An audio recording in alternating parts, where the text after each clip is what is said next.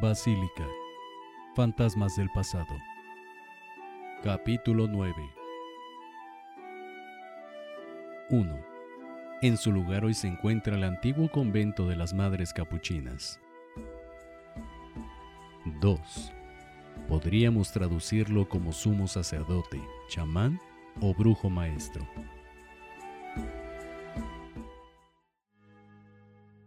La villa, el santuario de Guadalupe, el sitio donde se habían construido los templos marianos y donde se comenzaba a edificar la nueva basílica en devoción a la Virgen María, se había convertido en una aglomeración de casas y comercios que crecían vertiginosamente como un suburbio del México virreinal. Vigilado y dirigido por los soldados de la corona y en lo eclesiástico, todo eso era responsabilidad de la jurisdicción de Tlatelolco. En sus inicios solo fue un barrio de artesanos, cargadores, tlachiqueros y demás gente humilde. Desde ese entonces ya había habido un verdadero templo construido de las dos primeras ermitas de Zumárraga y Montúfar. Fue la iglesia del artesonado, llamado así por su techo de madera ricamente decorado. Fue construida en 1622, bajo el aval de un Tlamatinime Totonaca traído desde Veracruz. Este antiguo guardián de los códices era un venerado sabio que había sobrevivido a los evangelizadores y al tribunal. Y en verdad eso no fue fácil, pues para cualquier aborigen, más aún para cualquier nativo de entonces, entendiendo como nativo a todo aquel indígena que no había tenido contacto con cristianismo, ya no digamos para un tlamatinime, no era más que un sucio truco armado con todo tipo de elementos del aplastante avance español, que buscando domar a los salvajes crearon a la Madre de Dios y la querían poner precisamente donde estuvo la madre de los antiguos dioses, para ellos paganos. Esto tenía obviamente que suscitar el recelo en el sabio, que de entrada la tachó de invención para paliar el robo de nuestra cultura y riqueza. Para que entendiera un poco más sobre el asunto, le leyeron el texto escrito por Antonio Valeriano, maestro y rector del Colegio de Santa Cruz.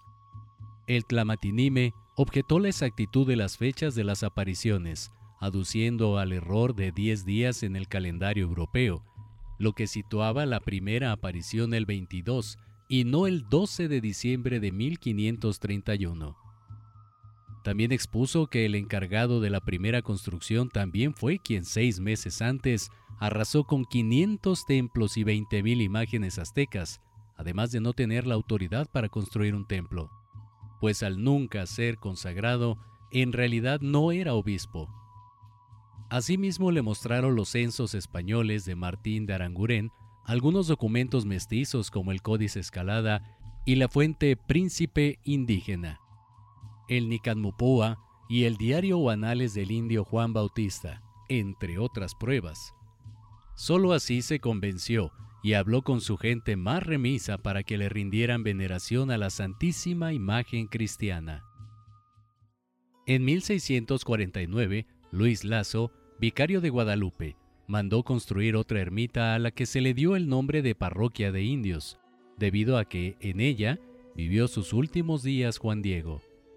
Allí mismo se estableció una cofradía de indígenas en 1679, quienes desde 1695 dentro de su iglesia tienen bajo su cuidado el ayate sagrado. El paso de los años acercó a mucha gente de toda clase a la iglesia. Esto acarreó un grave problema, principalmente las faldas del Tepeyac, donde brotó un manantial. Los creyentes lo consideraron seña inequívoca del sitio exacto donde Juan Diego habló con la Virgen. La fama del manantial corrió como sus aguas. Pronto se convirtió en un foco de infecciones, pues la gente se lavaba las heridas y bebía de la misma agua. La alta burguesía de Castilla y de otras provincias españolas seguía llegando a México con la esperanza de una riqueza fácil y rápida, sin embargo, los círculos más próximos al centro de la ciudad ya estaban saturados y no podían dar cabida a más nobles. Esto obligó a la ciudad a buscar otros terrenos en donde asentar a la creciente población de ricos que ya no cabían en el centro. De todas las opciones territoriales que ofrecía el valle, la nobleza optó por la parte plana y florida, donde se estableció Coyoacán, donde se establecieron muchos mercaderes y funcionarios opulentos, que pronto fueron seguidos por la alta y media nobleza peninsular. El nuevo asentamiento era atravesado por una línea de comercio que se extendió hasta la ciudad. Al otro extremo, en derredor del Tepeyac, se instalaron los plateros, sombrereros, carniceros, artesanos, cambistas, ceramistas y demás oficios que dieron nombre a sus respectivas calles y barrios. También se construyó un pósito de almacenamiento y una alhóndiga donde podían aposentarse temporalmente los mercaderes foráneos que llegaban a la ciudad. El alto número de comerciantes dio pie al nacimiento de un mercado a espaldas del Tepeyac, donde aparte del comercio se realizaban peleas de gallos, corridas de toros y apuestas de caballos. Pero no fueron solo los comerciantes quienes se sintieron atraídos por el nuevo barrio del valle. También muchos burgueses españoles, mestizos e indígenas se trasladaron allí, incluido el alto clero, a quien el consulado de la Ciudad de México cedió vastos terrenos para que construyera casas y viviendas que posteriormente aprovecharían lucrando con la creciente población deseosa de vivir frente a las faldas del Tepeyac, donde también comenzaron a construirse vastos y opulentos palacetes. Cuando el barrio de Coyanacasco se convirtió en un sitio floreciente y lleno de oportunidades, la vieja parroquia de indios y la capilla del Cerrito que en 1666 el panadero Cristóbal de Aguirre y su mujer Teresa Peregrina pagaban su construcción, a las que acudían los campesinos y demás gente del pueblo a venerar a su Virgen, les quedaron pequeñas, además de que su construcción era por muchos considerada como pobre para los nuevos feligreses prósperos y ricos recién llegados al barrio. Se pensó en ampliar, o lo que sería mejor, construir una nueva iglesia, no obstante, el empuje económico del santuario estaba orientado hacia la terminación de la catedral de la ciudad, allá en el Portal de las Flores. Los fieles de la parroquia de indios, unidos por la fe, presionaron a las autoridades eclesiásticas para que construyeran lo que pretendían que fuera el mayor monumento a la Virgen María. Inicialmente fue rechazada su propuesta, pero no decayó la presión hasta que finalmente lo consiguieron en 1681. El templo expiatorio a Cristo Rey se comenzó a edificar por y para el pueblo. En su inicio se colocó la primera piedra en el sitio exacto donde quedaría el altar mayor. Se trazó el terreno para el levantamiento de las cuatro torres, la cúpula y el arco poligonal, que a diferencia de los otros templos, la construcción de este se pretendía que de manera simbólica se relacionara con el templo de Salomón de Jerusalén. Ricos y pobres unidos, unos con su dinero y otros con su trabajo, se fusionaron con un fin común, la construcción del templo. Desde el momento en que comenzó la construcción, un grupo de parroquianos y prohombres del consulado mensualmente debían entregar un informe detallado sobre los avances de la construcción a la autoridad eclesiástica, esto en presencia de un notario.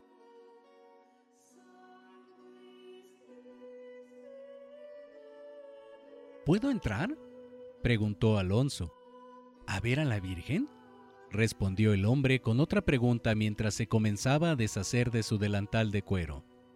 Se acordó del sacerdote de la profesa que los había sacado empujones, y del niño de la caterva que le aseguró que no lo iban a dejar entrar a ninguna. ¿Y si tenía razón? ¿Si no lo dejaban verla? La Virgen está allí, para que la visiten, claro que puedes pasar. Alonso se aclaró la garganta con nerviosismo. Luego, suplicante, miró a su amigo. ¿Entrarás conmigo? le pidió. Bueno, niños, dijo el hombre, Todavía hay muchas piedras que traer y el día se va muy rápido.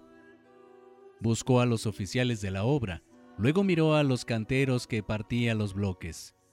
¡Fernando! voceó con ímpetu dirigiéndose a un joven de unos 14 años, que presto al llamado acudió corriendo. Avísale al padre que estos niños quieren entrar a ver a la patroncita. Si te dice que pueden hacerlo, acompáñalos, indicó. El afable individuo volvió a dirigirle una sonrisa a Alonso y se alejó a paso veloz por el mismo camino por donde llegó. Alonso y Miguel no se movieron mientras el hombre se alejaba. Así permanecieron unos segundos hasta que Fernando dijo, Espérenme tantito, voy a ver qué dice el padre. Parecía sincero y dispuesto a ayudarles. Alonso asintió al tiempo que preguntaba, ¿Crees que quiera? ¿Por qué no? Es la Virgen y quien quiera verla puede hacerlo. Vengan, añadió. Ambos fueron tras él hasta la puerta del templo. Miguel, como siempre, corriendo y saltando. Alonso, meditabundo. ¿Tú tienes mamá? preguntó de repente. ¿Qué? contestó Fernando intrigado. Todos tenemos una. Tonto, si no, no existiéramos, concluyó. Tras él, Miguel miró a Alonso con recriminación. Cruzaron el umbral de la parroquia de indios. Alonso y Miguel se detuvieron unos segundos en lo que sus ojos se acostumbraban a la oscuridad del interior. Igual que la catedral y la profesa, también olía a cera. Pero aquí además se percibía el perfume de las flores. Alonso rápidamente corrió con la mirada todo el interior de la iglesia, polvoriento, austero y viejo. Los rayos del sol entraban tímidamente por unos angostos y altos ventanales con vitrales embutidos en los gruesos muros de la obra, y que adornaban el piso con figuras verdes, azules, rojas y amarillas por efecto de la luz exterior. Pendiendo del techo había elaborados candelabros, algunos de magnífica exquisitez, otros no tan delicados. ¡Muévanse! les instó Fernando al ver que no avanzaban. Al irse aproximando al altar, Miguel dirigió su atención a un puñado de personas arrodilladas en el suelo y que hasta ahora no había notado. El místico bisbiseo que se acrecentaba conforme se acercaban crispó los nervios de los niños. ¿Por qué hablan así? preguntó Miguel con un susurro casi imperceptible. Están rezando, contestó Alonso al momento. La tía Catalina de vez en vez lo apremiaba a ponerse de hinojos frente a un crucifijo y lo hacía rezar y agradecer a Dios por las dichas recibidas. Cuando llegaron al altar se acercó a ellos un clérigo alto y robusto. Miguel agachó la cabeza e instintivamente dio un paso atrás. ¿Qué pasa, hijo mío? preguntó. Aunque habló en voz baja, su gruesa voz retumbó en el interior. La pregunta iba dirigida a Fernando, pero su mirada hacia los niños. Fernando respetuosamente tomó la mano del cura y la besó. Él respondió con una inclinación de cabeza. Padre, dijo sin soltar la mano, estos niños vienen a ver a la Virgen. El rostro del sacerdote se tornó benévolo al escuchar el motivo de la visita. Allí está, respondió dirigiéndose a Alonso, quien era el más ansioso. Alonso siguió la dirección hacia donde apuntaba el dedo del sacerdote hasta topar con la pintura de una mujer plasmada sobre una manta rala. Estaba parada sobre flores sostenidas por un angelito. Todo su contorno parecía resplandecer y la cubría un manto de estrellas. Abrió los ojos a más no poder. La cara de la mujer era como esperaba que fuera la de su madre.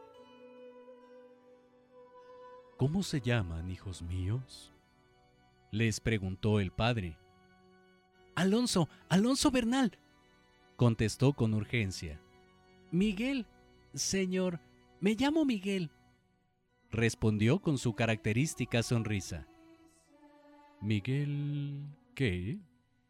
insistió el sacerdote. La sonrisa de Miguel se convirtió en un gesto adusto. No sabía realmente cuál era su apellido. Su mamá le había advertido que por ningún motivo usara el morillo como propio. Si Pánfilo el herrero se enterara, le haría pagar por el atrevimiento. Pero también ignoraba el de su madre. Jamás en su vida tuvo la necesidad de decirle a nadie cómo se apellidaba. ¿Por qué ese padre lo ponía en tal predicamento? Bernal, contestó al fin. Soy Miguel Bernal, corroboró azorado. Alonso maquinalmente lo miró con sorpresa.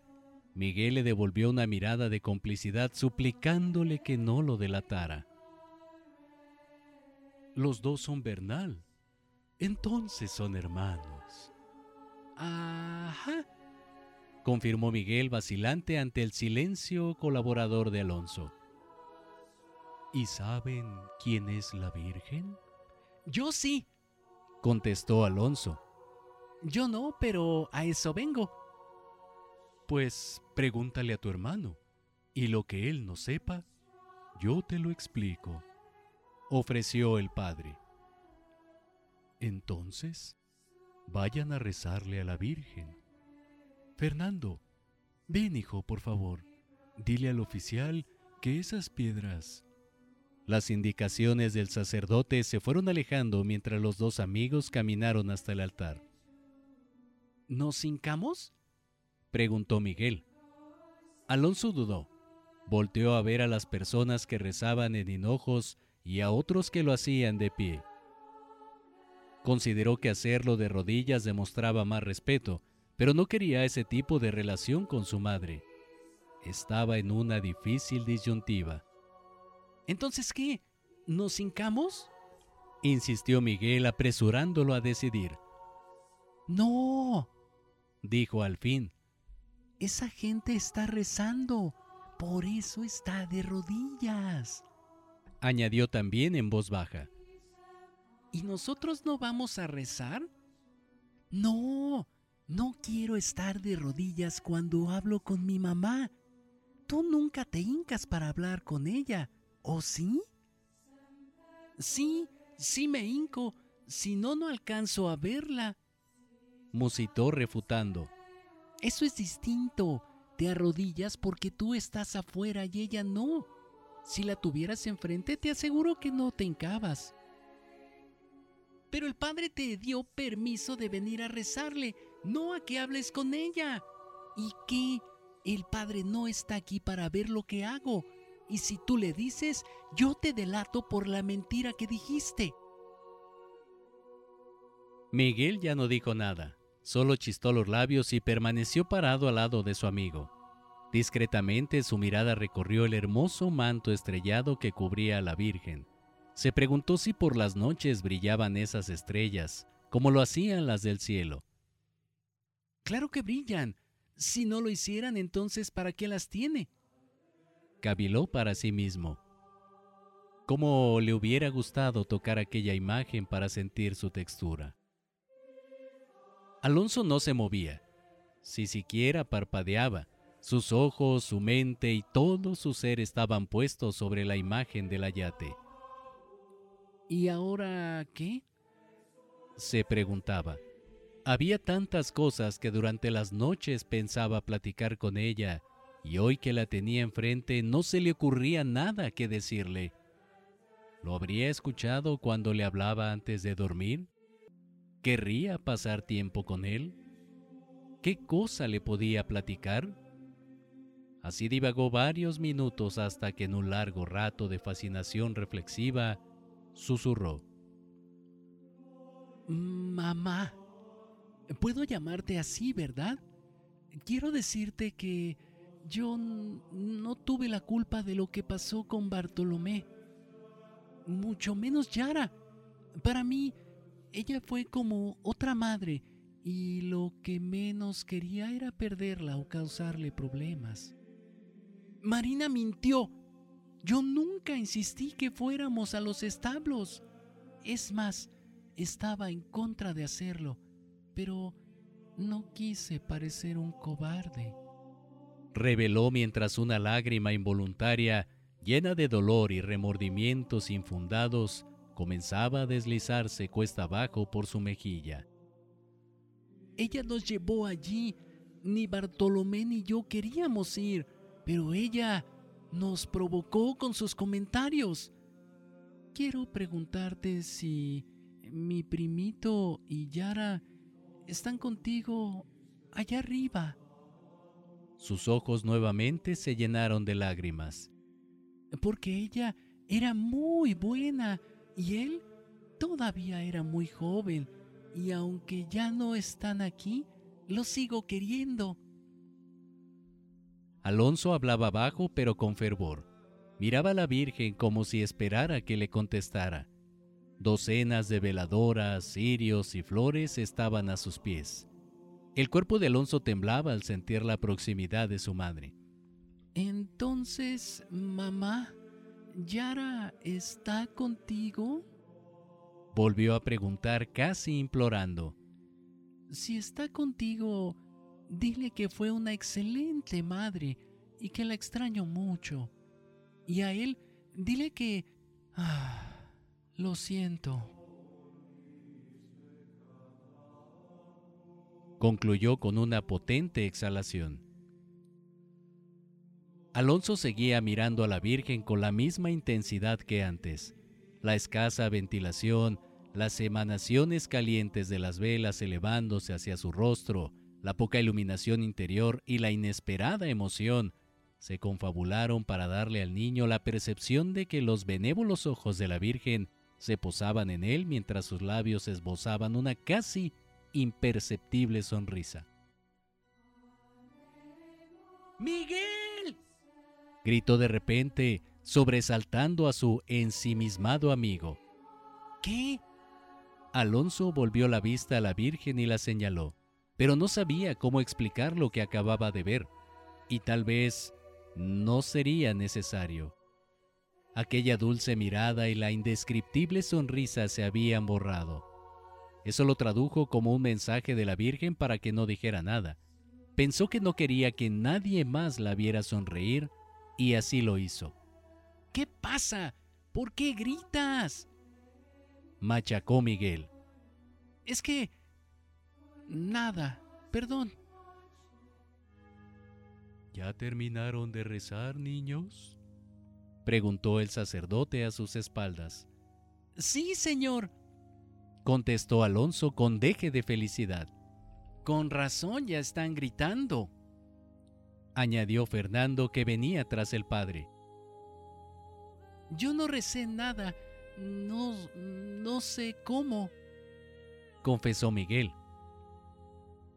No te preocupes, hijo mío, ya aprenderás, ya aprenderás, dijo el padre colocando una mano sobre su cabeza. ¿Y tú qué rezaste, Alonso? le preguntó. Unas preces que según mi papá se llaman Ave María.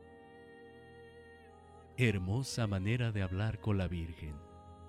Pues vámonos, niños, indicó el sacerdote al tiempo que los conducía a la salida. ¿Podemos venir de nuevo, padre? interpeló Alonso con angustia. El sacerdote se conmovió por la devota actitud del niño. Por supuesto que sí. A la Virgen le encantaría que volvieran. Le gustan mucho las visitas, pero le gustan más las que saben rezar. Espero que la siguiente vez que los vea, los dos sepan hacerlo. Miguel no se inmutó por el ligero pescozón con el que el padre acompañó la sugerencia. Vengan mañana o cuando quieran.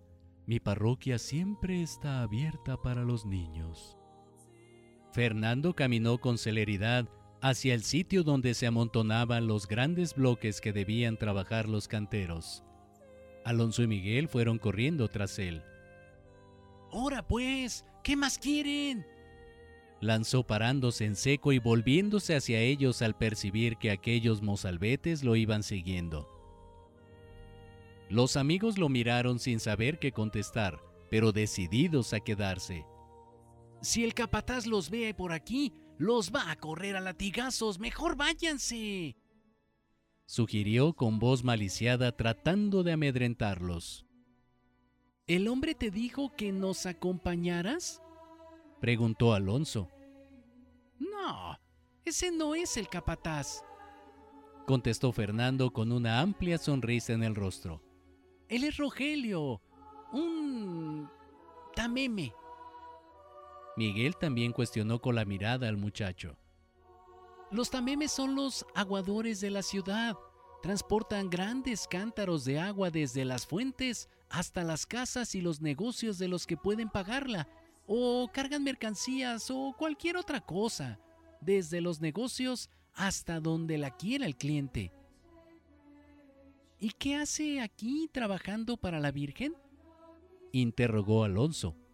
Pues supongo que trabajando, respondió Fernando con sarcasmo, al tiempo que movió la cabeza de un lado a otro al ver que los niños no entendían nada. Los tamemes son gente muy trabajadora. No tienen dinero, pero creen mucho en la Virgencita. Creen en ella más que nadie. Como no tienen recursos para ayudar a la construcción, la cofradía de los tamemes, que por cierto tiene su sede aquí mismo, se ofreció para traer los bloques de piedra desde la cantera de los gachupines sin cobrar nada. Así es como cooperan, cargando sobre sus espaldas esos enormes bloques que luego aquí no pueden mover ni entre varios trabajadores. Fernando dijo aquello con la vista clavada en una inmensa piedra y con cierta inflexión que denotaba algo fluctuante entre la admiración y el miedo. Caminan largos trayectos soportando los descomunales pesos sin quejarse, añadió con pinta de remordimiento. Alonso también volvió a ver el enorme bloque que el tameme había subido hasta la cima del cerro. Por eso están aquí trabajando para la Virgen, voceó Fernando porque creen en ella más que nadie y quieren demostrarlo. Esta gente humilde y sin recursos es la más valiosa de México. No se les olvide. Complementó el comentario mientras volvía al trajín de la obra.